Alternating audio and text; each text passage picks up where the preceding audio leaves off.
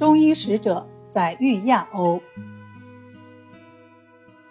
一九六二年，印度尼西亚总统苏加诺患尿路结石，合并左肾功能消失症，健康状况日益恶化，曾到有世界医疗中心之称的维也纳治疗，邀请美国、日本以及西方其他一些发达国家的医生会诊，结果是建议切除左肾。苏加诺不同意，转请中国医生治疗。中国政府派出了以吴阶平为组长的医疗组飞赴印度尼西亚。在十一位组员中，岳美中是主要的中医专家。到达印度尼西亚后，医疗组采用西医诊断、中医治疗、中西医共同观察的原则，用中医治疗苏加诺疾病的重任。就落到了岳美中肩上。派出如此高规格的医疗组，用中医药为外国元首治病，中华人民共和国成立以来尚属首次，责任重大。岳美中反复推敲，依据苏加诺的舌苔脉象，结合其生活习惯，认为命火偏亢，损耗真阴，并蕴有湿热，致使下焦熬练结石，日久不出。使左肾功能消失，应该先清热化湿。他采用六一散配合金钱草、海金沙、冬葵子，兼或辅以补肾的大生地、川杜仲、川牛膝等等。月妹中密切观察病情变化，金钱草用量由每剂六十克渐渐增大到二百一十克。看到苏加诺吃药后病情渐好。岳美中松了口气。在为苏加诺总统治疗的同时，中国医疗组还为苏加诺总统的亲属进行了治疗。亲属们服用中药后颇见成效，这无疑增加了苏加诺对中医的信心。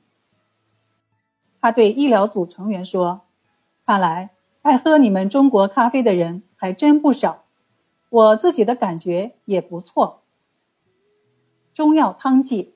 以其颜色、味道酷似咖啡，被苏加诺幽默地称为“中国咖啡”。服药九十一剂后，做肾造影，发现苏加诺左肾结石消失，肾功能基本恢复。神奇的疗效让苏加诺总统大喜过望，他高兴地说：“这是社会主义中国中医学的奇迹，这说明先进的医学。”不一定在西方。苏加诺嘉奖了中国医疗组，印度尼西亚总统府发了公报，中国国内也做了报道，岳美中等人声名大振。此后，岳美中又四次赴印度尼西亚，除继续为苏加诺总统做巩固治疗外，还治愈了一百余位患者，在印度尼西亚享有极高的声望。印度尼西亚空军副参谋长阿布少将患尿道结石，岳美中七剂中药就使其结石排出。一九六九年九月，周恩来总理亲自安排岳美中去越南，为病重的胡志明主席治疗。一九七一年三月，受周恩来总理的委派，岳美中赴朝鲜为崔庸健委员长治病。一九七三年十月底，越南劳动党中央政治局委员、国家副主席阮良鹏患肝炎腹胀，久治不愈，来中国求医。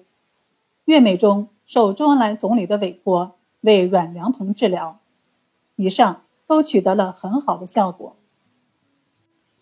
岳美中一生曾九次受命出国，为外国领导人及其他有关人士治病和参加医学交流。以丰富的临床经验为国家赢得了荣誉，提高了中医药的国际地位。他有两方贤章，一枚东瀛红爪，西土平宗，一枚北国青囊，南洋丹鼎。他的足迹遍及欧亚多个国家。